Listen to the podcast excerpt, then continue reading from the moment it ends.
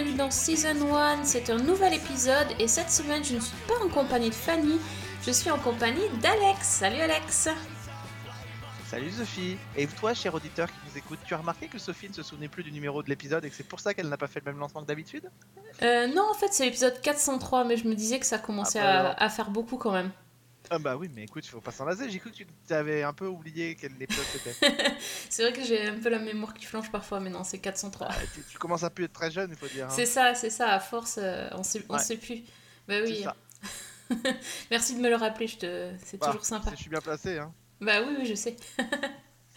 Donc ce soir, euh, ben, on va parler de beaucoup de séries françaises. C'est pas juste parce qu'il y a Alex, mais c'est aussi parce que euh, il y a plein de séries sympas en ce moment euh, du côté des séries françaises et on voulait le partager avec vous, notamment la série La Flamme, dont Alex nous avait un petit peu teasé euh, les, quelques. On avait eu des indices il y a quelques numéros, souvenez-vous si vous nous avez écouté.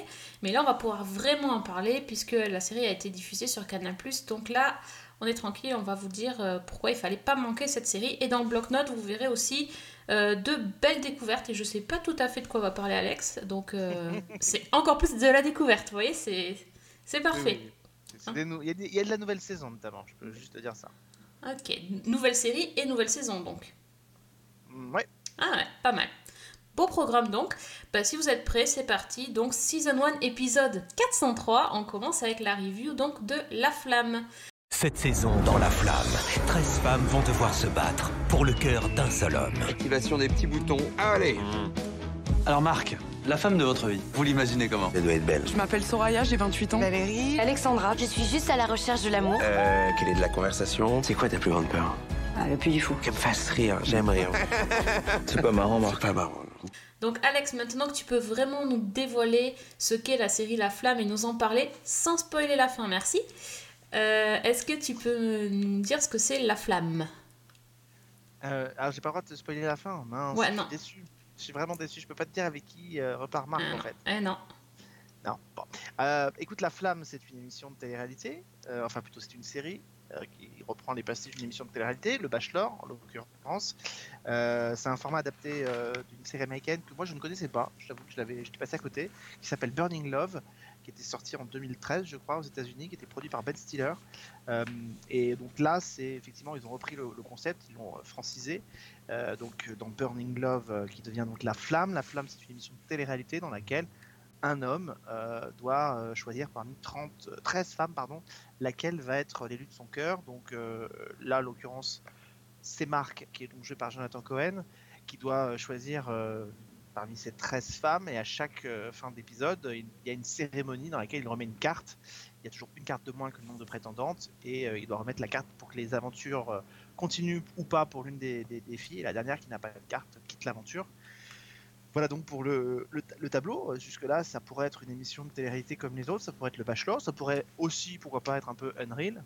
Sauf qu'évidemment, le ton de la série est quand même très très très différent parce que on n'a pas dit, mais Marc que joue Jonathan Cohen est comment dire un peu bas du plafond euh, pour être J'allais me euh, dire comment on va le caractériser ce Marc pour alors être, pour être gentil, un peu bas du plafond. Euh, il est- je trouve qu'il a quelque part des, des faux airs un peu d'un Joey Tribbiani ou euh, de- dans, dans le caractère, dans la Mhm. façon de, de réagir. Et puis, bah, parmi ces 13 prétendantes, c'est à peu près euh, 13 euh, femmes qui, ont, qui sont le gratin de la fiction française en, en cinéma. Il y a énormément de têtes d'affiche, il n'y a que ça d'ailleurs. Et, euh, et voilà, donc euh, c'est plus des guests en fait à ce, rythme-là, c'est euh, un casting, un casting 5 étoiles, euh, voilà, fait pre- pre- presque pas dire d'envie les castings de 10%, donc, euh, Oui, mais voilà. donc voilà, c'est extrêmement intéressant. Et, et il y a évidemment l'animateur de télé qui est là pour accompagner Marc, qui est joué ici par Vincent Dodienne, l'excellentissime Vincent Dodienne, parce que euh, c'est peut-être celui qui en fait le moins, mais la façon dont il le fait, euh, il le fait tellement bien, il est tellement drôle. Il est très que, très juste voilà. en fait. Donc, euh, il est très très juste, mais, mais en même temps, il arrive quand même à être complètement, complètement délirant. Voilà. Et effectivement, comme à chaque épisode du Bachelor, il y avait cette particularité, c'est qu'il y a toujours des challenges qui sont fournis aux, aux candidates pour que, à la fin, celle qui réussit le mieux son challenge puisse partir en, en aventure avec, euh, en rendez-vous, pardon, en date avec Marc pour essayer de mieux le connaître et que peut-être il se passe quelque chose. Ce qui est fou, c'est que quand même les situations de, de date sont, euh, sont vraiment des situations qui ont été proposées en vrai euh, dans le Bachelor. On dirait des trucs complètement barrés, mais c'est c'est La situation ce est qui est vraie-. La situation est la vraie, situation quoi. est vraie. Après, le, c'est le, le- le- le Oui. point d'arrivée qui est pas, exactement le même. Oui, bien sûr, effectivement. Après, on prend une situation connue et puis on s'amuse à, à, la- à la changer. Et ce qui est assez impressionnant, c'est la façon dont, dont, ils ont- dont ils ont reproduit le- les émissions de télé-réalité. Parce que euh, on, on a beau dire que on a beau connaître, on, on voit cette émission pendant quelques secondes, on se demande vraiment si c'est pas une, une réelle émission et c'est- c'est tellement bien fait. On sent qu'ils ont passé des, des heures à regarder des, des émissions de télé-réalité ou le Bachelor pour, euh, pour copier parce que le montage, le cut, la façon de filmer, les pré-génériques, les post-génériques, enfin c'est tout est pareil. hein. Ouais, ouais, et en fait, le truc, c'est que, alors, euh, je sais pas du tout pour dénaturer le travail qui est fait ici, parce que le travail est absolument remarquable, mais c'est vrai que le format d'origine Burning Love aux États-Unis euh, était vraiment imprégné, parce que le Bachelor, c'est un format qui est connu chez nous, mais qui n'a pas connu tellement de saisons. Je crois que, je me demande si aux États-Unis, ils sont pas euh, autour de la 30e saison du Bachelor. Oui, c'est une que- institution aux États-Unis, c'est une institution de la télévision, je crois qu'il y a à peu près comme toutes les émissions de télé-réalité, il y a à peu près deux saisons du, du Bachelor par, par an. Il y a des variantes, il y a, il y a la Bachelorette aussi, euh, qui est devenue maintenant une tradition. Souvent, d'ailleurs, la Bachelorette est une des euh, candidates éliminées dans, dans, dans- dans le Bachelor qui a une chance, qui a un rattrapage. Euh, C'était d'ailleurs ce qui s'était passé avec euh, une émission de télé-réalité en France qui s'appelait Greg le millionnaire, euh, qui était... Oh là là, il me sort les références. Oui, oui, parce Marjolaine. que, parce que Marjolaine, effectivement, Mais avait eu oui. son émission de télé-réalité juste derrière. Donc, et là, on, pense que potentiellement, pourquoi pas, euh, l'une des candidates euh, de la Flamme de cette année, qui aurait été éliminée, pourrait être euh, la prochaine héroïne de la Flamme saison 2. Là, puisque Canal Plus a officialisé, enfin, c'est plutôt l'une des, l'une des comédiennes qui est en l'occurrence Camille Chamou, qui dans une interview a officialisé qu'il y aurait une saison 2 et que, euh, et que ce serait une, espèce de bachelorette. en fait. Ah, ah, Euh, donc une femme avec 13 prétendants. Euh, donc est-ce qu'ils sont allés chercher quelqu'un de nouveau ou est-ce qu'ils ont pris dans le vivier des gens qui sont là? Euh, On pourra d'ailleurs s'amuser au pronostic de qui on voudrait voir en- de qui on voudrait voir dans la, dans la saison 2 mais, euh, mais voilà donc ce serait euh, visiblement ça ne peut pas être Camille Chamou parce que euh, ou alors elle est extrêmement sûre d'elle parce que prétentieuse parce qu'elle a quand même dit que le choix était absolument euh, génialissime et tout donc je pense que du coup ça, ça l'élimine un peu d'office Ouais. J'imagine mal, mal parler d'elle comme ça. Donc voilà. Donc, mais pour revenir au, au format, effectivement, euh, Burning Love, c'était très imprimé, euh, très imprégné de les- des émissions de télé-réalité comme le Bachelor. Et effectivement, derrière, la flamme a su piocher, mais, mais c'était pas évident parce que il fallait les rendre quand même identifiables par le public. Et notamment le premier épisode qui est, euh, qui est d'une rapidité, d'une efficacité redoutable parce que on l'oublie, hein, mais les émissions de Bachelor, le premier épisode où il y a la présentation de toutes les candidates, la première soirée et la première cérémonie, ça dure euh, 90 minutes. Là, ça Oui, dure ça euh, dure une 25 soirée. minutes. ouais. Oui, Là, et, 30 minutes. et malgré tout, on arrive à quand même à identifier les candidates, même si on les voit pas tant que ça. euh, on arrive tout de suite à, à voir les, les caractéristiques des, des candidates. Et, c'est, et c'est, ce, qui est, ce qui est assez hallucinant, c'est quand même qu'on se prend au jeu. Là, je, je te dis en rigolant, faut pas me spoiler la fin, mais euh, il y, a, y a 9 épisodes, j'en ai vu 8, donc euh, potentiellement l'épisode 9, euh, c'est l'épisode où Marc va choisir, euh, ou pas, sa prétendante. Si- alors, c'est pas, veux- spoiler que de- c'est pas spoiler de dire que euh, c'est bouclé en fait en fin de saison. C'est bouclé, pas voilà. Comme une émission de télé-réalité, il y a pas Bon, de- mais tu vois, enfin, c'est, un truc quand même que de se dire, ben, là, il va choisir, et en fait, j'ai envie de savoir qui c'est qui va choisir, alors que potentiellement, c'est quand même une série qui se moque d'une émission de télé-réalité, qui reprend les principes et qui, se, qui, qui, se- qui les moque, et là, ben, en fait, j'ai été prise complètement au jeu. Donc, euh, et en même temps, j'ai le recul pour regarder, enfin, pour, euh, pour, pour en rire.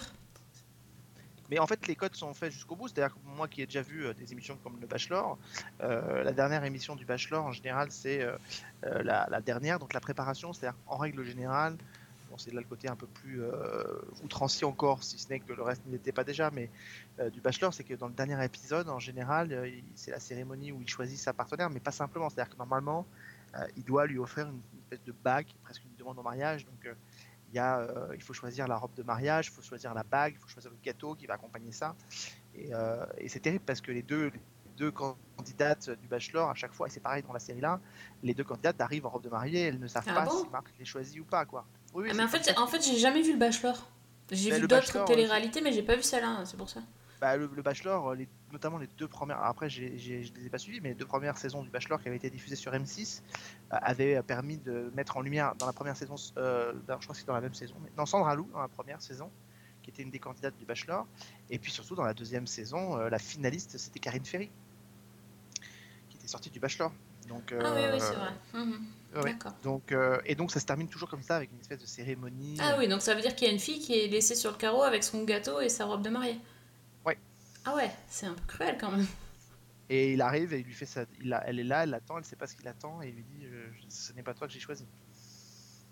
Ouf. Ah ouais, quand même. Avec, avec potentiellement. Alors c'est ça qui, c'est pour ça que en ça la flamme parfois est, est peut-être même en dessous de la réalité. C'est-à-dire que parfois il y a même des, il y a même des, comment des, retournements et des versions qui sont très trash aux États-Unis. Alors je passe la version euh, très souvent euh, outrancière du Bachelor avec euh, comme à chaque fois c'est Snoop Dogg, je crois qui est le, le, Bachelor, mais il y a eu une émission du Bachelor qui avait fait un peu polémique aux, aux États-Unis parce que c'était une bachelorette. Et donc une femme qui devait choisir parmi ses 13 prétendants, elle avait des prétendants, à la fin il, en restait finalement plus qu'un, elle le choisit, lui déclare sa flamme, et, et c'est le cas de le dire, et à la fin elle lui révèle qu'en fait euh, bah, euh, elle n'est pas totalement féminine à tous les niveaux, Mhm. et que- et qu'elle est encore un homme à certains endroits du corps. Et, et donc euh, ça avait fait polémique parce que le mec s'était senti, s'était senti trahi. Enfin, voilà, Ouais. ça avait été une, ça avait été une violence extrême à l'image. Ça avait été une violence. Oui, devant extrême. des millions de téléspectateurs.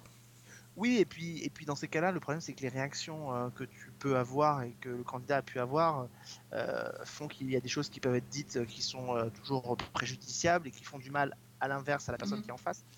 Donc, donc voilà. Et puis cette version du, du- cette télé-réalité façon Bachelor, ça a été jusqu'à la parodie, on l'a connue déjà aussi avec mon incroyable fiancé. Mon incroyable fiancé, c'était ça le concept de départ avec Laurent Raquin, on s'en souvient. D'ailleurs très très très réussi. Un, un jeune homme plutôt euh, vulgaire et très très rond euh, devait faire croire à la famille de sa compagne qu'ils allaient se marier ensemble et, tenter de, de les piéger. Donc donc c'est dire que c'est un vivier qui sert à nourrir la télévision et bien malgré tous ces trucs, on se dit la télé-réalité est déjà allée très très loin. Et bien ce qui est fort, c'est que la flamme réussit à aller, euh, à aller encore plus loin. Elle va aussi encore plus loin parce que c'est vrai que le personnage de Marc, il est quand même extraordinaire. Comme tu disais tout à l'heure, bas du plafond, mais en fait, il est sans filtre. Il va dire, euh, il dit tout ce qu'il pense, et il réfléchit pas à qui, à qui il dit, qui l'écoute, etc. Donc, euh, du coup, il sort des atrocités euh, avec un sérieux hallucinant.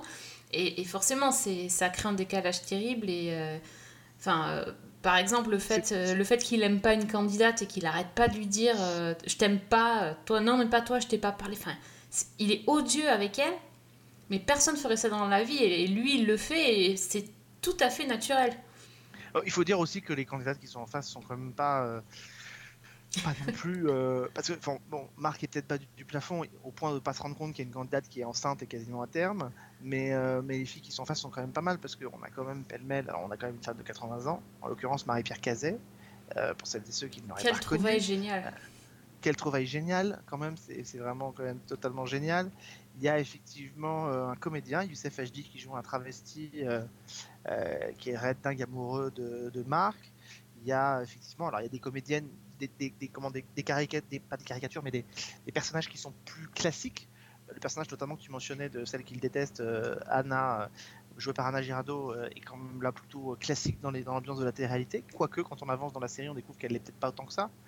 Mais, euh, mais voilà, mais il y a quand même euh, Leila Bekti qui est une psychopathe euh, au sens euh, strict du terme, Ouais. qui est prête à tuer tout le monde si Marc ne la choisit pas. Et puis, euh, moi, j'avoue que je suis tombé complètement sous le charme de que je ne connaissais pas en plus, parce que je n'avais pas vu son film de Adèle Exarchopoulos, qui est, mais qui est non seulement, alors non seulement elle est, elle est, elle est quand même magnifique, mais en plus, elle a quand même un rôle qui est hilarant au possible. Oui. C'est quand même Ouais, une jeune femme qui arrive en se présentant en disant voilà j'ai eu un accident, euh, on m'a greffé un cœur de singe. Et donc elle passe toute la série à pousser des petits cris de, de, de Wistiti, de singe et à manger des cacahuètes suspendues sur les murs quoi. Ah, mais le, le premier dialogue où elle lui dit j'ai un cœur de singe et il lui dit j'ai un cœur d'artichaut. Mais déjà, tu te dis, mais. non, mais c'est vrai que son personnage est quand même- génial. Et puis au-delà de ça, il y a quand même des. C'est-à-dire que cette série, c'est quand même un truc, il y a quand même des trouvailles. Euh, C'est-à-dire que c'est- c'est des, des punchlines du début à la fin. Moi, c'est ça que je trouve ça absolument génial. C'est-à-dire qu'il n'y a que ça. Je crois que c'est dans le premier épisode aussi euh, où Marc ne sait plus si on dit la vie ou le vie. Ah et oui. où il passe son temps à contredire la, la candidate en lui disant euh, on me dit dans la production qu'en fait on dit la vie quoi donc c'est- des trouvailles comme ça mais il y en a tout le temps il y en a tout le temps je veux dire quand Marc euh, décide quand même de partir en, en date avec Marie-Pierre Cazet et qu'elle lui présente son fils qui est joué par Olivier de Cadet Olivier Olivier Barou euh, qui a quand même je sais pas 60 60 et qui lui fait grimper sur les manèges Ah ouais, non, ça c'était génial. Et puis il faut dire quand même, Jonathan Cohen est un, pour moi, c'est un vrai génie comique. C'est-à-dire que euh, il a une façon de balancer les punchlines, il a une façon de dire son texte, il a une façon de jouer la comédie euh, qui le rend quasiment unique en ce moment dans son, dans son, dans son registre. Quoi. Oui, je pense que, enfin, il faut vraiment que le, le, le comédien qui joue Marc tienne la route, quoi. Et lui, il est, euh, il est brillant, vraiment. Il est brillant. Oui, il y a tout qui marche. Il y a tout. Il y a le duo avec, euh, avec Vincent de Dienne qui fonctionne à merveille. euh, euh, il y a- Enfin, il y a, il y a- je trouve qu'il y a quelque chose de à la fois de, très ancien dans, dans alors comment dire dans, dans le bon sens du terme ça m'a fait penser à des, à des sketchs euh, connus des inconnus par exemple où on connaît les répliques par cœur moi je pense que la flamme on, on peut ressortir des répliques tu Ça vois là on est en rester. train de se- ça va il y a des trucs qui vont rester et en même temps c'est vachement moderne parce que ça se moque euh, de notre époque et et de plein de choses donc c'est euh, un très très bon mélange je m'attendais pas du tout à aimer hein. Et puis c'est pas du tout politiquement correct. Mais non, un Ah, mais il y a tout. quand même un paquet de vannes qui sont quand même très très très très limites. Et ce qui est génial, c'est que quand même, ça me semble être passé relativement facilement auprès du public. Moi, je craignais des, des Ah, tombereaux de sur- réaction. Sur les SDF, là, l'épisode où ils vont euh, aider les SDF, c'est. Ils y vont fort quand même, quoi. Mais ne serait-ce que l'épisode où les filles doivent euh, monter un spectacle, euh, un- stand-up, euh, avec quand même Aurel San en, en coach, euh, en coach humoristique, pas drôle du tout, et qu'il y a quand même un paquet de blagues qui sont faites, notamment avec Florence Foresti sur les aveugles. Mhm. C'est Ouais. quand même, là aussi, c'est quand même très très très particulier. Oui, il n'y a pas, y a pas la, la tutosphère qui s'est déchaînée euh, sur les choses Non, comme ça, mais c'est vrai qu'il tape fait- et sur fait- tous les sujets. Il désingue à tout va, Ouais, ouais. et- mais en même temps, c'est fait avec telle intelligence que il faut quand même citer Jérémy Galland, qui est son euh, co, euh, co-créateur, euh, qui est le co-réalisateur de la série, qu'on voit dans la série Jérémy Galland. Jérémy Galland, le co-créateur de la série, c'est lui qui fait le, le médecin du, du jeu. Donc qui arrive Ah sans oui. arrêt et qui, et qui, quand on l'appelle, euh, Le mec avec la crème solaire oui, le mec qui, quand euh, la fille va accoucher, dit ah, je peux pas, j'ai que de l'aspirine. Ouais. Tu vois, c'est parce que parce qu'il est aussi l'ingénieur du son de l'émission. Parce que ce qu'il faut expliquer, c'est que tu as parlé tout à l'heure de tous les détails qui sont glissés, mais il y a aussi, je vous conseille si vous le si vous regardez la flamme, de, de regarder ce qui se passe quand les candidats se confessent. Donc face caméra, le synthé, donc c'est-à-dire le, le petit euh, bandeau qui passe en dessous, vous verrez, il y a toujours des remarques Mhm. très très très très drôles euh, pour les pour les pour les caractériser quoi. Pour Ah oui, euh, sont- Euh, Valérie, Sol pleureur. oui, c'est ça. C'est que des trucs très très drôles. Et puis, il faut quand même préciser un truc, parce que quand même, euh, au milieu de tout ça, dans un univers qui est très proche de Burning Love, dans lequel Jonathan et Jérémy ont amené leur univers, ils ont amené leur univers, mais alors à 100%, c'est-à-dire que c'est l'épisode dans lequel il y a le plus de leur univers et le moins de Burning Love, c'est l'épisode 4. Et c'est l'épisode qui, pour moi, est une petite merveille d'humour absurde, qui est l'épisode de la Janguille. Oh là là. mais, mais, mais quel génie ce truc. Mais c'est quand même juste totalement hilarant. C'est-à-dire que, alors pour expliquer aux gens qui nous écoutent, la Janguille, c'est une fête qu'ils ont inventée pour la série. Et donc euh, Vincent de Dienne arrive pour voir Marc et lui dit euh, Aujourd'hui, Jean-Marc, c'est la Janguille, on va fêter la Janguille. Donc, évidemment, on ne connaît pas la Janguille. Il pense que toute personne ne connaît la Janguille, sauf que tout le monde connaît la Janguille sauf lui. Et ça crée un décalage pas possible. Donc la Janguille, c'est une espèce de version d'Halloween, mais dans laquelle, au lieu de se, on se déguise, mais dans laquelle, au lieu de manger des bonbons, on mange des tartines beurrées. Voilà. Et puis il y a une chanson qui va avec. Oui, et puis il y a des règles absurdes en fait. Et il y a des règles absurdes. Et ce, qui est- ce que j'ai trouvé très fort, c'est que justement, ils ont fait cet épisode délirant. euh, Enfin, vraiment, c'est un truc marquant. Et genre, quatre épisodes après, t'as as une petite, euh, petite remarque sur la janguille, quoi. Qui revient comme ça. Et j'ai trouvé ça trop bon parce qu'il il prolonge le plaisir de la blague. Et euh, ouais, euh, ils se sont amusés aussi sur Twitter. J'ai vu qu'ils avaient pas mal, euh, pas mal tweeté des trucs sur la janguille, les, les producteurs. Mais aujourd'hui, c'est la janguille. La quoi? La janguille. La quoi? Bah, enfin, Marc, on mange du pain beurré, on se déguise. La janguille, quoi. Ah oui, oui, oui, oui, oui, bien sûr, oui, la, la janguille. Le Le, oui, le janguille. La janguille La janguille. C'est étonnant. Euh, Ah, on va l'annoncer aux filles ah oui, elle va adorer, je pense. Oui, oui, puis c'était cette, euh, il- le, quand il y a eu les- le, le jour des annonces du gouvernement pour le confinement, il y a eu euh, le président Macron qui a été pastiché en disant, euh, euh, il y avait des photos en disant mes chers compatriotes, je vous annonce que j'annule la janguille. Donc il y avait que des trucs, les mecs se sont amusés, ça veut dire que les gens se le sont appropriés. Ouais, ouais, c'est très plutôt, très euh, fort. Bah ouais. C'est plutôt très bien. Moi, j'en doutais pas. Pour tout vous dire, euh, pour avoir euh, interviewé Jonathan et, et Jérémy euh, avant la diffusion, euh, moi j'étais sûr que ça cartonnerait. Jonathan était plutôt, euh, était plutôt euh, méfiant parce qu'il se disait euh, c'est un univers qui est tellement particulier qu'il faut pas croire que c'est forcément acquis. Donc, euh, donc euh, on, est, on, on pourrait être surpris et avoir des gens qui n'adhèrent pas. Donc finalement, il semble avoir eu tort, euh, le public semble leur avoir donné raison, et c'est pas moi qui vais m'en plaindre. En tout cas, s'il y a une saison 2, moi je regarderai avec euh, grand grand plaisir. Je, de toute façon, c'est fait, ça y est, c'est officialisé. Je pense qu'il faudrait une catastrophe pour que ça ne se produise pas. Donc, euh, je pense qu'on aura le plaisir de retrouver la, la Janguille, peut-être, mais en tout cas, le- la flamme, euh, sachant que cette fois-ci, Jonathan Cohen ne sera que derrière la caméra. Donc, donc voilà, mais on attend ça avec impatience. Mhm, Voilà. Carrément. Bon, mais belle découverte, tu nous l'avais, tu nous l'avais dit. Ben, écoute, on n'est pas déçus parce que franchement, c'était, c'était trop cool. Arrêtez de me suivre là Arrêtez de me suivre Parmi ces 13 prétendantes, à qui Marc déclara-t-il sa flamme? Comment ça va? Moi? Ouais. Super. Et l'aventure? Une catastrophe. J'espère que dans le bloc-notes, t'as quelque chose euh, du même acabit parce que t'es là pour nous, pour nous souffler des bonnes idées. Hein Bah écoute, euh, oui, je vais Oui. vous souffler, j'espère, des bonnes idées. Euh, je parlerai de, de l'autre série dont je vous avais teasé il y a quelques jours, le, euh, enfin la dernière émission, en même temps que La Flamme, je vous avais teasé aussi une autre série dont je pouvais pas vous parler parce qu'il y avait un embargo. Donc je vais pouvoir vous en parler maintenant, mais d'abord vous dire que moi j'ai pu avoir l'occasion de voir Balthazar saison 3, Oh. euh, euh, qui va arriver donc là à partir je crois du 12 novembre Oui. sur TF1. Euh, c'est une, c'est une saison qui est, écoutez, je, je- même s'il y a des petits points faibles ici et là, euh, je suis pas forcément toujours très convaincu du, du binôme. Même si j'aime beaucoup Hélène de Fougerolles, mais je suis pas toujours convaincu du binôme qu'il forme avec elle. Je trouve en fait que, mais c'est pas de la faute d'Hélène de Fougerolles. Je trouve que le personnage de Balthazar est tellement puissant et, et Thomas Sisley le fait, de mon point de vue, tellement bien que je trouve qu'il a tendance un peu à écraser, sans, le- sans le vouloir en fait. Mais il est charismatique, il a une présence, il a un flegme, il a quelque chose qui fait que c'est compliqué d'exister à côté. De même que c'était très compliqué pour euh, Lisbonne d'exister à côté de Patrick Jane, je trouve dans Mentaliste, euh, parce Ouais. qu'elle elle, elle était plutôt à faire valoir. Mais Il attends, euh, moi qui ai vu, enfin, j'ai vu les épisodes, j'ai vu la saison 2. À la fin de la saison 2, il s'en va sur son bateau. Oui, alors il faut expliquer qu'en fin de saison, donc en fin de saison, alors on va reprendre. En Ouais, saison reprends un, le, effectivement, le- oui. En, en saison 1, euh, Balthazar, effectivement, on le découvre, donc c'est un médecin légiste euh, dont la, la compagne, Lise, euh, a été tuée dix ans plus tôt par un serial killer qui n'a aucune connaissance de son nom. Il l'avait égorgé et il l'avait, lui avait attaché les mains, enfin, il y avait tout un rituel. Il était devenu du, du coup très perturbé et, et en même temps qu'il mène des enquêtes avec donc, le capitaine Bach, qui est joué par Hélène de Fougerolles, il, il- il essayait de retrouver l'assassin de son épouse, son épouse à qui il parle depuis sa disparition. Et en plus, Balthazar a cette particularité, c'est que euh, les gens qui atterrissent sur sa table d'autopsie, euh, bah, son psyché les projette et il parle avec eux, ils échangent avec eux pour parler euh, et pour lui souffler des choses. Donc ça, c'était la saison 1. Il y avait une espèce d'équilibre que la production avait trouvé entre le fil rouge et les épisodes isolés. En saison 2, euh, le curseur avait été légèrement augmenté sur les intrigues, euh, au détriment des fils rouges qui servaient plutôt à ouvrir et à terminer les épisodes et à terminer la fin de saison.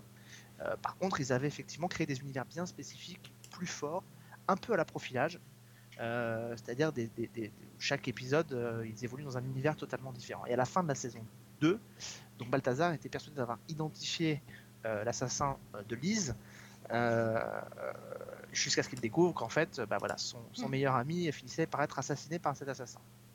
Et donc il décidait de partir. Et donc la saison 3, on retrouve, euh, on retrouve Balthazar donc, sur son bateau, euh, exilé euh, très très très très loin de tous, de tous ces mésaventures-là. Euh, effectivement, le premier épisode, ça va être de, comprendre euh, comment euh, euh, il va pouvoir revenir à Paris. En, en gros, il va se retrouver mêlé à une affaire sur une île. Euh, On est un peu dans, vous savez, dans ces communautés euh, reculées sur des petites îles euh, euh, qui croient et qui sont prêts à sacrifier des gens pour que les récoltes aillent bien. Donc ça, c'est un peu Ah oui, du premier épisode. Ok. Et puis il y aura, il y a donc voilà pour le premier épisode dans lequel euh, va, il va se retrouver euh, mêlé à cette histoire avec, euh, avec Hélène de Fougerolles. Et ensuite, effectivement, retour à Paris. Et là, à nouveau, un ensemble d'univers très, très déguisés, plus ou moins réussi, mais globalement très réussi. Il y a notamment un, un épisode qui devrait plaire à tout le monde, je pense, connaisseur de série, parce que c'est l'épisode, je crois, 5 ou 6, euh, euh, où il se retrouve à enquêter sur le meurtre d'une médium euh, qui a été assassinée euh, et on a retrouvé le corps d'un homme à côté. Sauf que, sauf que, en tout début de l'épisode, à partir de 10 minutes, euh, Balthazar se couche et quand il se réveille, eh bien, il est dans une réalité parallèle, euh, à la peu à la manière de euh, la série Awake, Mhm. dans laquelle son, sa, copine Liz n'est pas morte euh, et où il vit avec, euh, des- avec Liz et avec des enfants.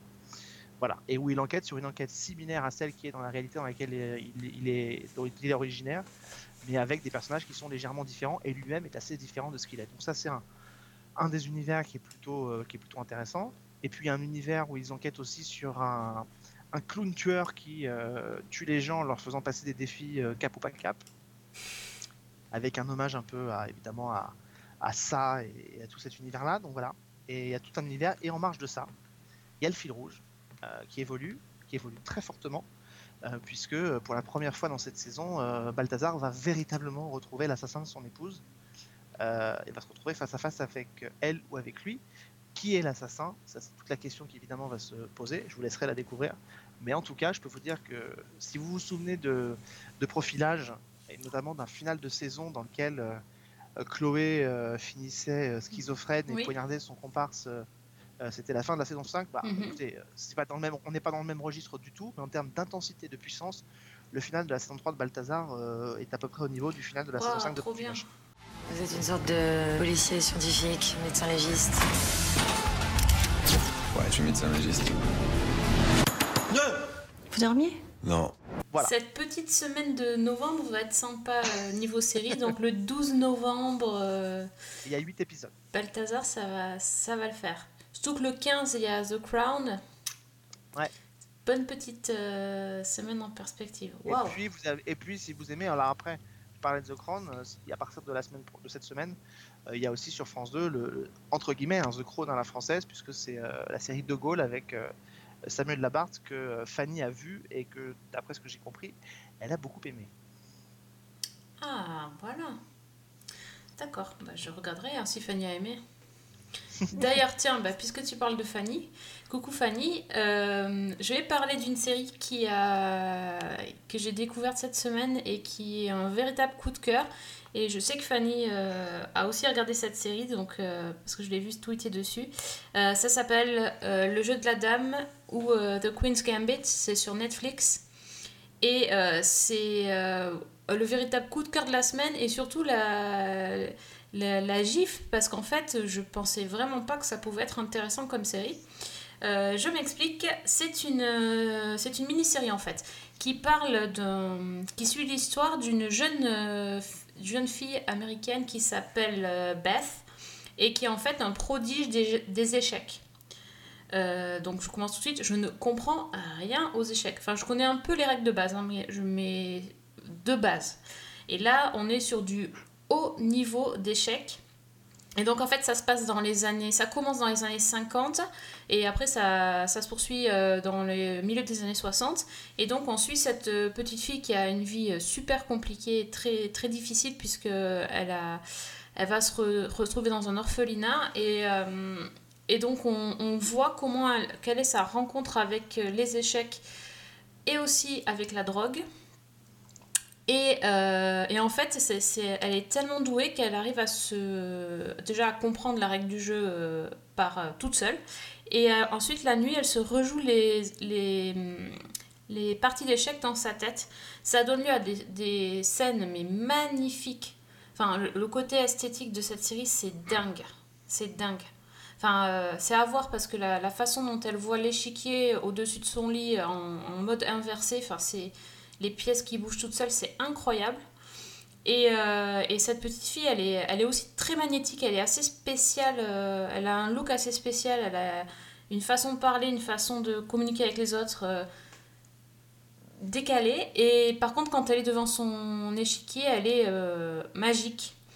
Et donc on, la voit essayer de essayer de peaufiner sa technique grâce au concierge de l'orphelinat. Et euh, petit à petit, elle va être amenée à, pratiquer euh, face à des joueurs bien plus âgés qu'elle. Et, euh, et à un moment donné, elle va parcourir les États-Unis avec, avec une autre personne, je ne veux pas dire qui. Et elle va se lancer dans, donc, petit à petit dans les concours régionaux puis nationaux et elle va rencontrer les plus grands joueurs d'échecs. Et donc son, son pire...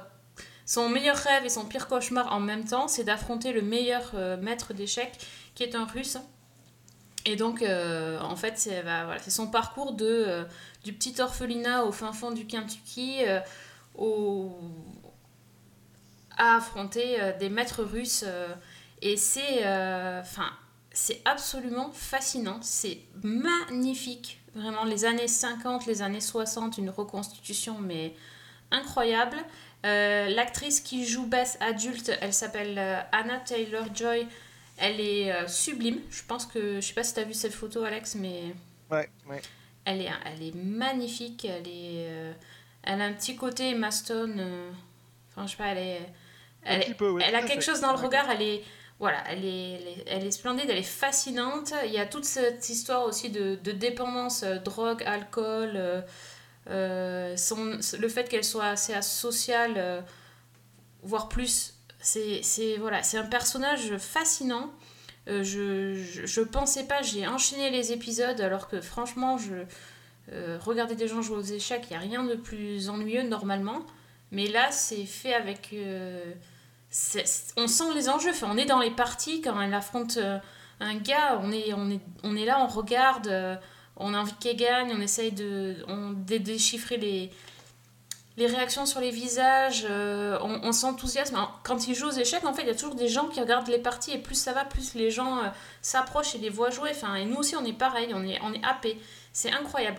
Ça fait que 7 épisodes, les épisodes sont quand même assez longs en plus, ça, ça dure quasiment une heure à chaque fois. Et euh, bah, j'ai pas vu le temps passer. Euh, voilà, c'est vraiment la belle, euh, la très très très bonne surprise euh, de, ce mois-ci. Et c'est donc sur Netflix, il y a 7 épisodes. Et euh, j'oublie de dire, ça tiré d'un roman qui s'appelle The Queen's Gambit. C'est écrit par Walter Tevis.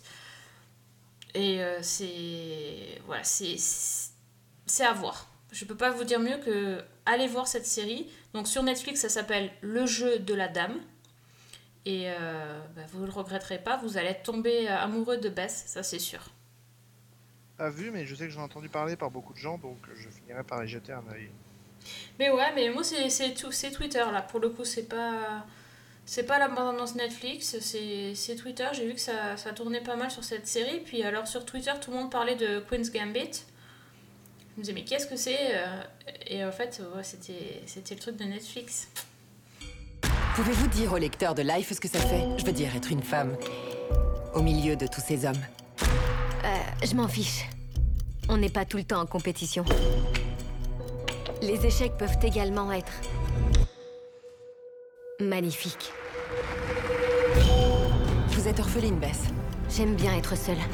Je me sens en sécurité. C'est tout un univers qui se retrouve dans 64 cases. Je vais aller voir ça. Donc euh, je te conseille vraiment, tu vas voir elle est sublime. Très bien. Bah, on reste sur Netflix? Ben ouais. On reste sur Netflix? Euh, la dernière fois, je vous avais par- parlé de. Donc, indirectement, je vous avais parlé de La Flamme, mais il y avait un embargo, je pouvais pas vous dire que j'avais adoré. Euh, je pouvais pas vous parler non plus, parce qu'il y avait un autre embargo, euh, encore plus serré, puisqu'il était. euh, il, se terminait le jour de la sortie de la Révolution pour Netflix. Alors, je sais que c'est une série qui a beaucoup divisé. Il y a, je sais que Fanny, par exemple, n'a pas du tout accroché, je l'ai vu sur Twitter. Il y a des gens qui ont adoré cette série. En tout cas, elle semble remporter pardon, et rencontrer un, franc succès sur, euh, sur Netflix, puisqu'elle s'est hissée euh, dans le top France et je crois même dans le top monde à un moment donné. Donc euh, c'est plutôt, euh, là aussi, c'est plutôt un, bon signe. La Révolution, c'est quoi?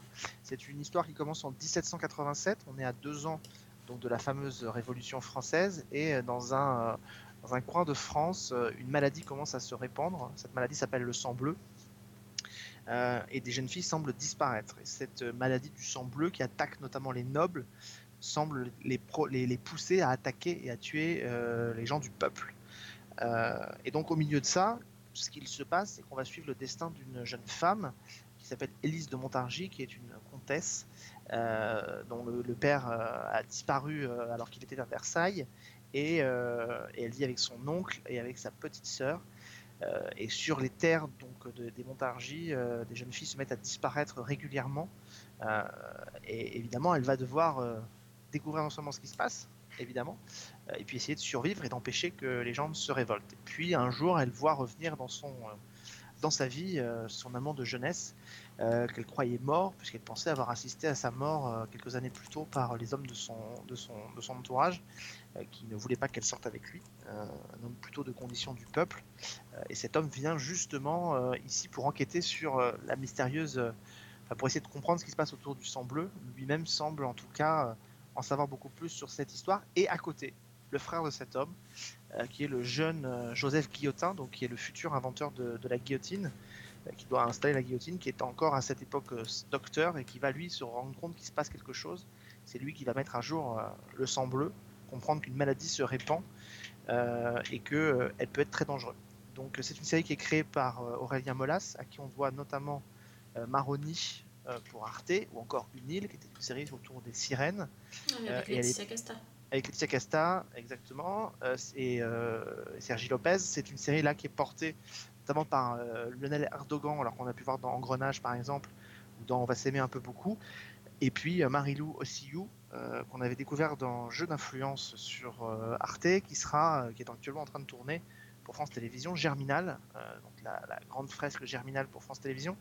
Donc voilà, c'est une, euh, une actrice euh, très très très prometteuse que je vous conseille vraiment de suivre. Elle joue une, une Élise de Montargis euh, qui est une, une très très belle héroïne. Il y a un peu dans, dans cette série, il y a un peu du, de l'ambiance qu'on connaît dans le Pacte des loups, euh, pour le Mhm. côté un peu style rock, euh, rock style punk. Un, un moment, c'est très, tous les costumes sont très stylisés. Euh, cette maladie du sang bleu donne un peu l'impression que les nobles se transforment en des en des, alors soit des vampires assoiffés de sang, soit des espèces de zombies euh, pas, pas, pas vraiment euh, très très nets. Euh, ils ont une faim im- insoutenable, euh, ils sont ils, ils doivent consommer euh, de la chair et, et du sang. Quoi. Grosso modo, c'est un peu ça la maladie du sang bleu. Euh, donc voilà. Pourquoi cette maladie s'est répandue, d'où elle vient? Euh, et pourquoi euh, elle semble partir? Pourquoi tout semble lié finalement euh, euh, à Versailles. Et l'idée, c'est qu'effectivement, quand la série commence, le tout premier épisode nous emmène lui en 1789 et on découvre une petite fille dont on comprend qu'elle est la, la- la petite sœur d'Élise de Montargis, une petite fille euh, habillée comme on pourrait voir dans les, dans les séries euh, post-apocalyptiques de, de, de- de The Walking Dead par exemple. Elle est Mhm. habillée avec une tenue, elle a la- le masque, un casque, un- enfin un- pas un casque, mais un- une espèce de casque de capuche sur la tête, un masque qui recouvre le visage, et puis elle, elle poursuit un type qui semble être frappé par le sang bleu, et elle avec une machette, elle va le, elle va le tuer quoi. Donc et on comprend qu'effectivement euh, la série va nous raconter donc initialement, on l'espère, sur trois saisons, comment le, le sang bleu, cette histoire fantastique du sang bleu, va permettre de donner lieu à la Révolution française. Voilà. Ah oui, modo. Donc on finira sur la Révolution. on devrait finir sur la Révolution française. Et ce qu'on comprend à la fin de la saison 2, à la fin de la saison 1, pardon, c'est pourquoi, euh, en réalité, en fait, c'est une relecture des événements qui ont conduit à la Révolution française. C'est pourquoi Guillotin, finalement, euh, décide de créer la guillotine. Ça, on commence un peu à l'entrevoir. Et on peut commencer un peu à se douter que euh, on comprend que les, les raisons qui auraient poussé le peuple à se soulever pour prendre la Bastille ne sont, ne sont peut-être pas euh, celles que l'histoire nous a racontées. Ah, d'accord. Donc ils ont vraiment pris la vraie histoire et ils l'ont détournée en, en conte fantastique. Pour en faire une, Horrible. série, pour en faire une série fantastique, horrible, Ouais, ouais. Euh, c'est très euh, violent. Il y a une séquence de, alors, de révolution qui n'est pas la Révolution française, mais qui est une révolution au sein du comté des Montargis, à la fin du dernier épisode de la saison, euh, que moi j'ai évidemment tout vu, j'ai vraiment dévoré cette série, ce qui m'a beaucoup plu. Il y a une scène de, bagarre, de combat, de révolution qui dure une vingtaine de minutes, qui, est filmé comme une espèce de film de guerre ou un, western mais âpre dans lequel il y a de la violence, il y a de la poussière. C'est très, très, très, très stylisé. Moi, c'est une série qui m'a beaucoup plu mais parce que c'est un univers qui me parle, je sais pas, c'est quelque chose, ça, ça semble euh, correspondre un petit peu à tout ce que j'aime voir, donc euh, à la fois les thématiques, euh, les comédiens que j'aime beaucoup, je suis un peu partie prenante, j'en connais certains, mais, mais c'est pas pour ça que j'aime la série, Mhm. j'aime la série parce que c'est un univers qui m'a plu, parce que ça me parle, parce que c'est prenant, que je trouve que c'est bien construit, qu'en plus c'est très bien réalisé, et que, et que voilà, et que moi ça m'a captivé jusqu'au bout, tous les épisodes ne sont pas trop lourds, ce qui permet de ne pas avoir... C'est quand même format 1 heure ou plutôt 45 minutes? Euh, non, il y a même des épisodes qui sont euh, juste à 35 minutes, donc euh, ça reste, euh, ça reste accessible. grosso modo, euh, ça se regarde très facilement. Il y a très peu d'épisodes qui font plus de 50 minutes. Un jour viendra où les esclaves briseront leurs chaînes. Et les damnés de la terre s'uniront pour faire entendre le cri de leur révolte. Qu'il advienne, les puissants resteront toujours les puissants. Vive la fraternité Et c'est français. Et c'est français. Et c'est sur Netflix. Et c'est sur Netflix depuis le 16, euh, depuis le 16 euh, novembre, euh, depuis le 16 octobre. Je crois qu'initialement ils voulaient la sortir le 14 juillet. Ah Euh, ouais. Mm. Ça aurait histoire été de pas faire la mal. com. hein, ouais, ouais. Bah Ça oui. été pas mal. Les, les événements ont fait que ça a été, euh, ça a été Ouais. compliqué euh, avec les, les histoires de confinement et tout ça. Mais, euh, mais voilà, c'est quand même. euh, Mais il faut quand même saluer que globalement, hein, toutes les productions dont on parle là, c'est des productions qui se font dans des conditions de rapidité. Parce que vous prenez Balthazar. euh, la saison 8, elle arrive, euh, la saison 3, pardon, et les 8 épisodes de la saison 3 arrivent là au mois de novembre. Euh, Le tournage a démarré au mois de janvier l'année dernière. Alors ça paraît euh, pas rapide, mais Bah, on sait qu'il y a eu 3 oui, mois oui. de confinement. Oui, oui, tout à fait. Euh, et et d'arrêt des tournages, ça veut dire que Ouais, ils ont euh, tracé dès qu'ils ont, été déconfinés, tracé. ils ont tracé. ils ont tracé pour tourner et pour euh, produire, surtout les post-produire derrière. Donc Ouais. euh, la Révolution, c'est pareil, ils avaient commencé. euh, moi, j'avais eu l'occasion de rencontrer Marilou euh, l'année dernière. Elle était à- le projet n'avait pas commencé, ils étaient juste aux essayages des costumes. Et c'était, je crois, l'été dernier, euh, 2019. Et donc entre euh, là, ils ont, ils ont tourné les 8 épisodes. Euh, ils ont réussi à les tourner, à les post-produire et pour que ça sorte là. Donc ça se fait dans des conditions quand même qui sont très très rapides. Et, et voilà, donc on espère en tout cas que Netflix ne va pas nous faire le, le coup de Marianne euh, et va vraiment renouveler euh, la révolution pour qu'on puisse euh, aller au bout de Ouais. cette histoire. Oui, bah, par ça serait sympa que ça, que ça arrive jusqu'au point, jusqu'au point de chute, quoi. Ça serait quand même. Ouais, surtout que quand on arrive vraiment à la fin de la saison, ça, enfin, il a construit sa série, il a compris comment ça marche, les codes, et, et il l'a construit euh, vraiment comme un implacable cliffhanger de fin de saison. Quoi. Donc, Mm. euh, Ouais, ouais. Bah écoute, ce que je te propose, moi, comme j'ai pas eu le temps de la voir, je, je regarderai ça et puis je ferai un. Je, je demanderai à Fanny, feedback. euh, je ferai un feedback avec Fanny. Bon, tu sais déjà ce qu'elle a pensé, mais on te, fera, on te fera un feedback dans la prochaine émission où tu seras pas là. Comme ça, tu pourras. On te fera une dédicace pour toi. C'est gentil. T'as vu Ouais, c'est. Ouais. Et, euh, et du coup, euh, il y a une autre série française en ce moment qui fait parler d'elle, à part la- en plus de la Révolution, c'est 10%. Puisqu'elle est diffusée actuellement euh, sur France 2. Euh, quel soir, je sais plus. Mercredi mercredi. mercredi. mercredi. soir sur France 2. Donc c'est la saison 4. Euh, pour le coup, là, j'ai l'impression que ça fait longtemps qu'on n'avait pas vu la saison 3. Ça fait pas deux ans, Je t'avoue que je sais pas du tout, euh, je sais plus du il me semble, Je- qu'il Oui, y a eu un, que- grand inter- un grand intervalle. Non, je crois que c'est un an et demi. Là, il y a un an et... Enfin, depuis la diffusion, oui, mais je crois que non. Je crois que ça fait peut-être pas loin de pas... un peu moins de deux ans, mais ça fait quand même longtemps. Ça fait longtemps et euh, bon là on a retrouvé euh, les personnages de des agents que qu'on a commencé à apprécier depuis la saison 1. Euh, pour ceux qui n'ont pas suivi, euh, quand même la, la, la série 10%, ça parle d'agents. Oh, ils seront pas dépaysés, hein. Non, ils seront sont carrément pas dépaysés. Ça parle de d'agents de stars qui travaillent dans une agence qui s'appelle ASK. Et donc en fait le point de départ de la saison 4, c'est qu'il y a un des associés, euh, Mathias, qui était un associé euh, important du cabinet, enfin du, oui, du cabinet, a quitté l'agence. Euh, et donc c'est comment les autres vont essayer de continuer à travailler et à, et à survivre, sachant que euh, Mathias a quitté l'agence en emportant avec lui pas mal de ses clients stars, et que du coup forcément c'est un avait- peu compliqué. euh, Il avait beaucoup de gros noms. il avait des, gros- voilà, des grands noms du cinéma français et du coup c'est un peu compliqué à, pour, les, pour ceux qui restent. Donc on va voir comment ils, ils vivent avec ça. Et d'un autre côté, on va aussi suivre Mathias qui va un petit peu changer de voix et s'essayer à autre chose dans, dans une nouvelle vie. Va dire ça comme ça.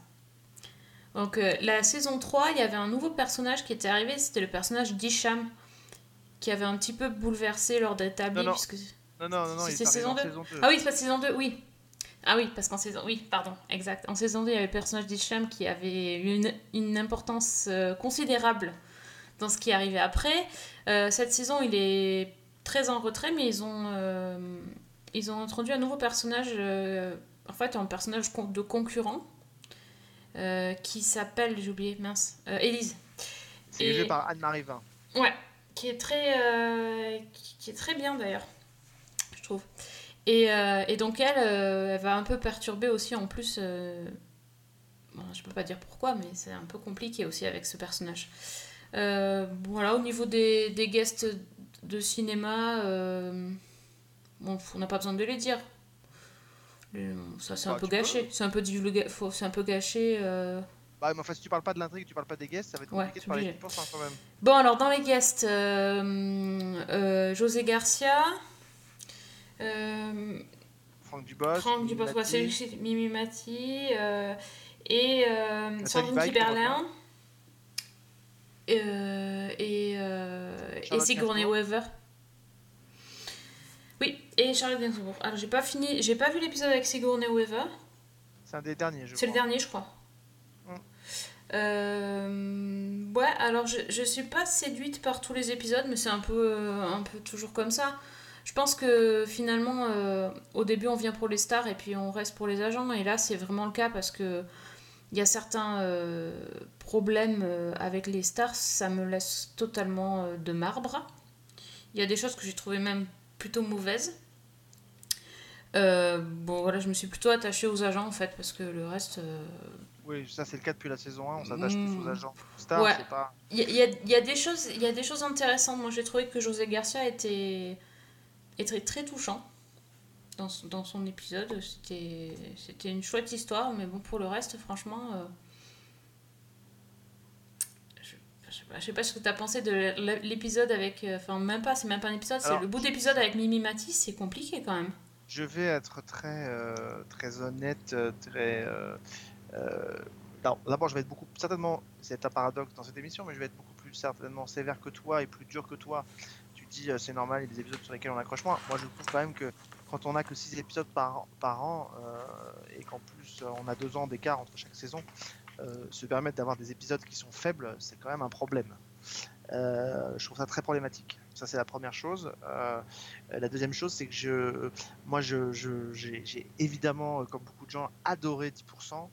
euh, mais là, je honnêtement, j'ai pas vu toute la saison. Je l'ai même pas beaucoup vu. Donc, je ne porterai pas un jugement, mais j'ai vu le premier épisode. Et quand je vois le premier épisode de 10%, j'ai l'impression que cet épisode-là, la structure de l'épisode, je l'ai vu 10 fois dans 10%.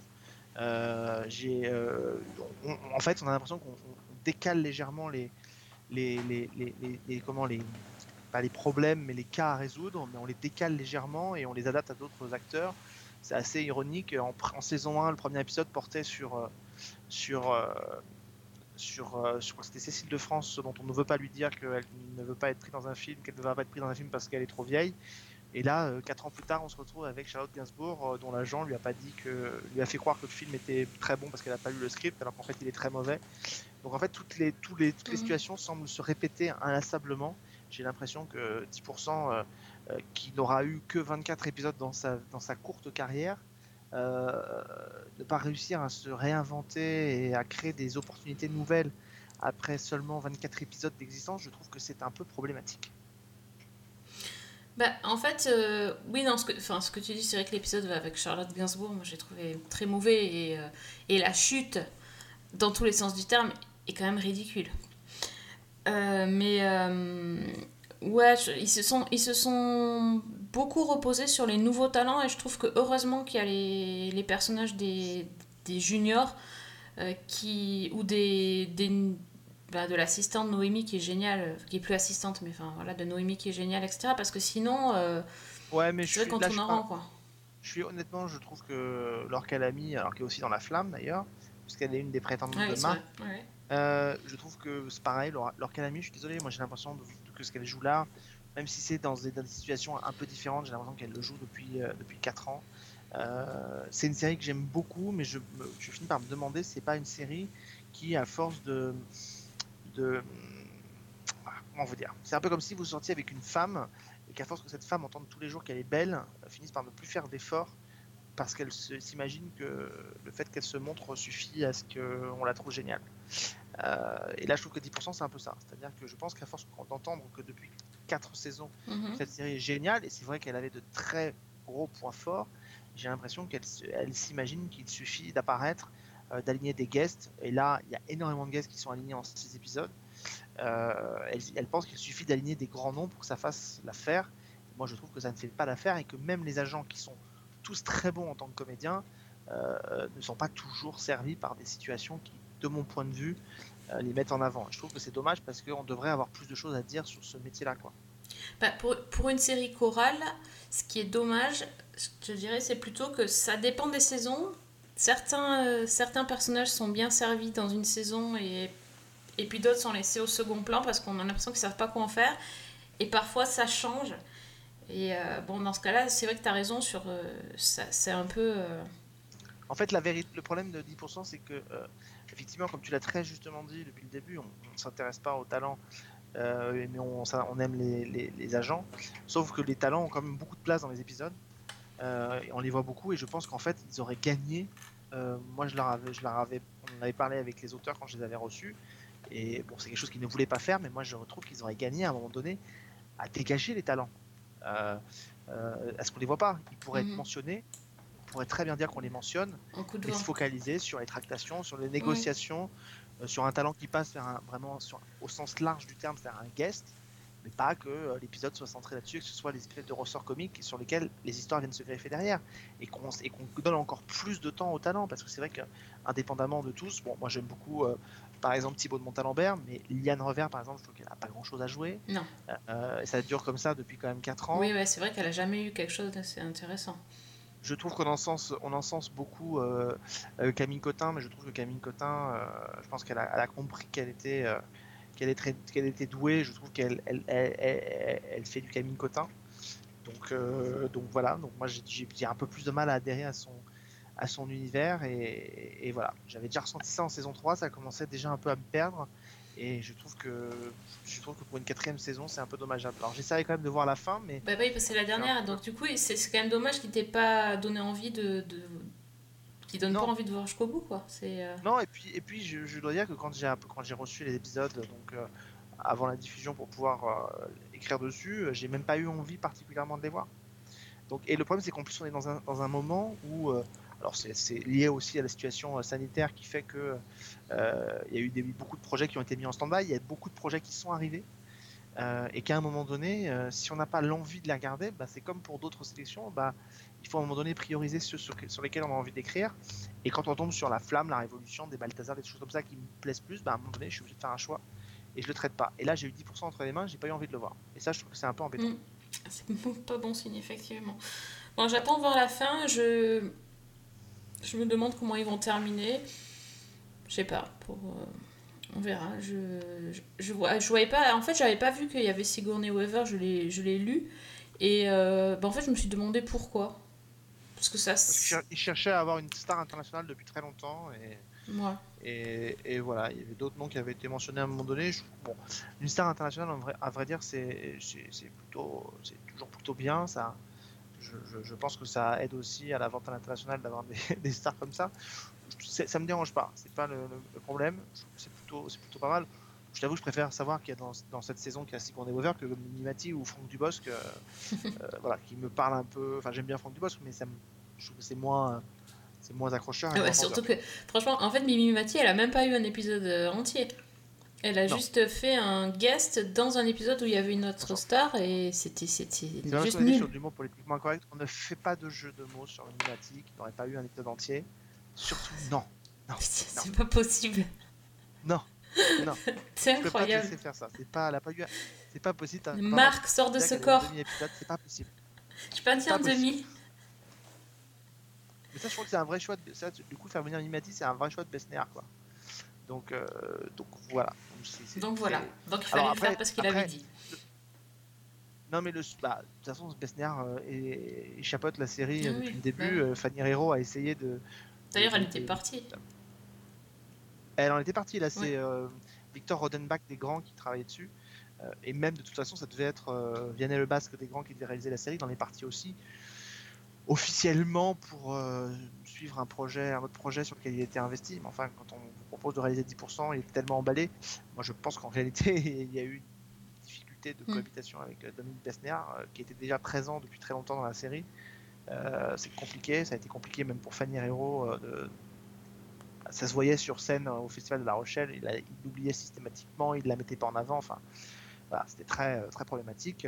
Il s'est approprié cette série, c'est vrai que sur la saison 4 de 10%, ben, c'est la dernière, euh, il a apporté le projet, c'est vrai que c'est lui qui l'avait initié, mais il a apporté le projet, il l'a accompagné jusqu'au bout et, et on voit ce que ça peut, on voit ce que ça peut donner. Sauf que on- agent artistique, c'est pas scénariste quoi. On n'est pas du tout une agence qui va crever. On coule sous les pro- on croule sous les projets, d'accord? Allez, go Qui s'attendent à ce qu'on se serre la ceinture, et ben on va faire exactement le contraire. On va engager de nouveaux talents. C'est pour ça les corbeilles de fruits. Ça fait très orgie romaine, j'adore. Salut les filles. Bah, moi, c'est Sandrine du 75. T'as vu la gueule de camping-car Mais qu'est-ce qui se passe J'équilibre les comptes. Mais quel compte Je veux faire le film, mais il n'est pas question que je le fasse. C'est clair? Ah oui, c'est clair. Est-ce que tu as une dernière recommandation pour finir sur une note un peu plus positive? Oui, non, non, mais je, alors je l'ai pas fini, alors c'est compliqué de vous en parler totalement, mais je vous dirais de jeter un coup d'œil sur une nouvelle création de OCS. Euh, alors c'est pas une série création euh, au sens des, grands ou des séries comme ça d'une demi-heure, c'est des, coproductions de OCS, OCS Originals. Ça arrive euh, à la fin du mois de novembre, le 24 novembre, je crois de mémoire. Ça s'appelle Cheyenne et Lola. C'est avec euh, Verley Batten et Charlotte Lebon. Euh, on est dans le nord de la France. C'est une espèce de Thelma et Louise à la française.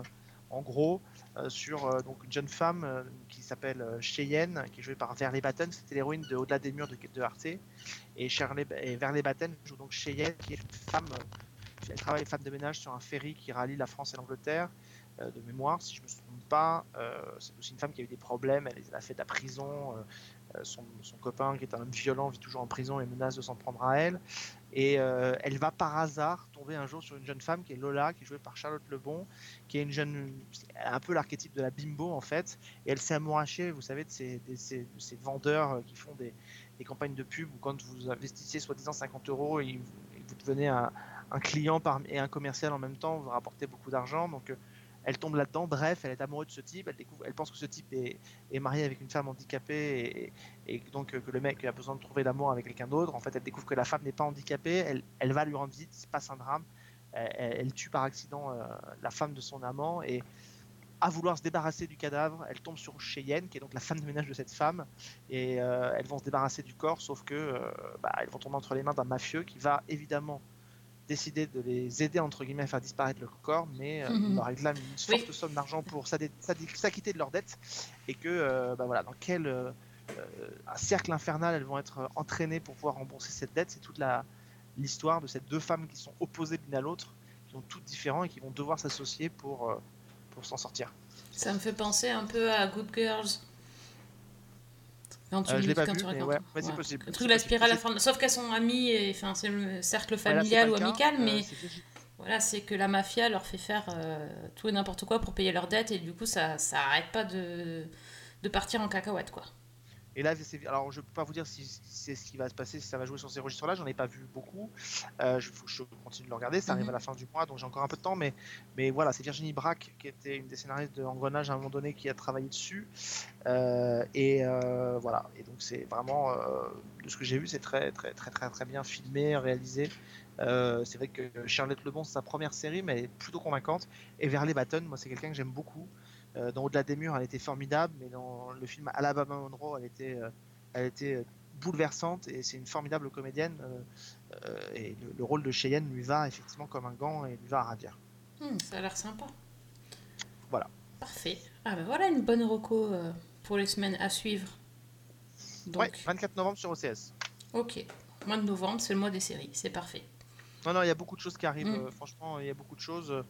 Euh, les chaînes se. Et puis la, la bonne nouvelle, en tout cas, bon, je vous dis ça, ça ce sera peut-être euh, périmé au moment où on publiera ce podcast, mais la bonne nouvelle, c'est quand même que malgré les conditions euh, sanitaires qui tombent dessus, les tournages peuvent continuer pour l'instant. Ils n'ont pas eu. euh, on leur a pas demandé d'arrêter les tournages comme c'était le cas lors du premier confinement. Donc les tournages peuvent continuer, euh, tous les tournages qui sont commencés peuvent continuer, donc euh, toutes les séries qui sont en cours vont pouvoir aller jusqu'au bout. Donc ça c'est plutôt. Donc une on va pas se taper que des rediffs, on va avoir de, de l'inédit. Non, de toute façon, on n'aurait pas eu que des rediffs parce que euh, il y, a- y a du stock. Oui, Donc, oui, bien sûr, il y a du stock. Ils ont un stock de dingue, donc euh, parce qu'ils ont beaucoup tourné depuis le déconfinement. Mais en plus de ça, euh, ce qui est en cours va pouvoir se continuer. Donc euh, tous les projets un peu importants se tournent. Les feuilletons quotidiens ne s'arrêtent pas. Et ça, pour les chaînes, c'est aussi, c'est aussi une, manne importante. Donc c'est bon de savoir que ces séries ne s'arrêtent pas, ils vont pouvoir continuer. Ok. Eh ben c'est parfait. Bon, ben, dites donc on vous a on vous a recommandé plein plein plein plein de séries. On Mhm. est des fous, hein. Donc vous savez quoi faire déjà. euh, donc vous allez euh, regarder euh, La Flamme, c'est sur Canal Plus et sur les replays MyCanal. C'est en DVD, ça vient de sortir. Vous Ça vient de sortir par aussi, Amazon. magnifique. Ouais, alors vous, je vous dirai pas d'aller l'acheter à la Fnac hein, parce que vous Ouais. pas de bol pour la Fnac. Euh, mais, mais en tout cas, vous pouvez le commander parce que la série est disponible en DVD. Bah, top. Après, vous allez donc pour 10% sur France 2 euh, sur les replays. Donc ça, c'est bon. Euh, la Révolution et le jeu de la dame, c'est sur Netflix. Et euh, Charlotte et Lola sur.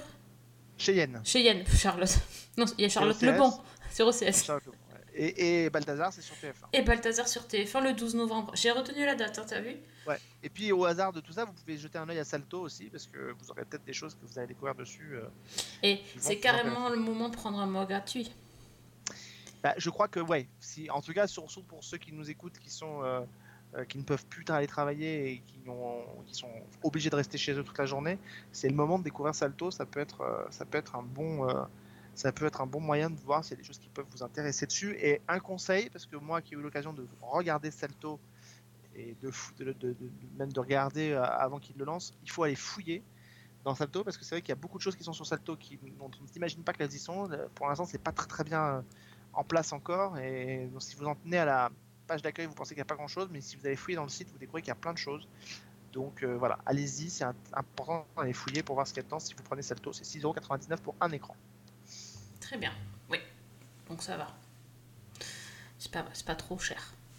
En tout cas, il y a un mois gratuit. Donc, euh, Voilà. l'essayer, peut-être c'est l'adopter. À voir. Mais je vais toujours pas essayer, moi. Euh, bon, sur ce, ben, merci Alex d'être euh, venu discuter série presque 100% française avec nous. Mais oui. Bon, mais tu reviens quand tu veux, hein Tu sais Bah, Tu sais, t'es à la maison. Bah oui. Tu connais le chemin Ben oui, tu connais le- l'heure, l'endroit, le chemin, tout. Oui, c'est ça. Voilà. Ben, merci à tous de nous avoir écoutés. Euh, on vous retrouve sur toutes les plateformes habituelles, donc euh, iTunes, SoundCloud et euh, chez l'ami Fred, les chroniques de Cliffhanger Co. Ou alors vous pouvez venir parler séries sur Twitter. Alexandre, Twitter c'est Euh, bah écoute, hâte Alexandre Le Train ou hâte la loi des séries. Et sur le Twitter de l'émission, at season 1 avec un 1, ainsi que sur la page Facebook de l'émission. Bref, venez parler avec venez parler série avec nous. J'en perds, mon- perds mes mots. Euh, merci encore. On vous donne rendez-vous très vite pour une nouvelle émission pleine de séries. Bonne semaine. Et bonne série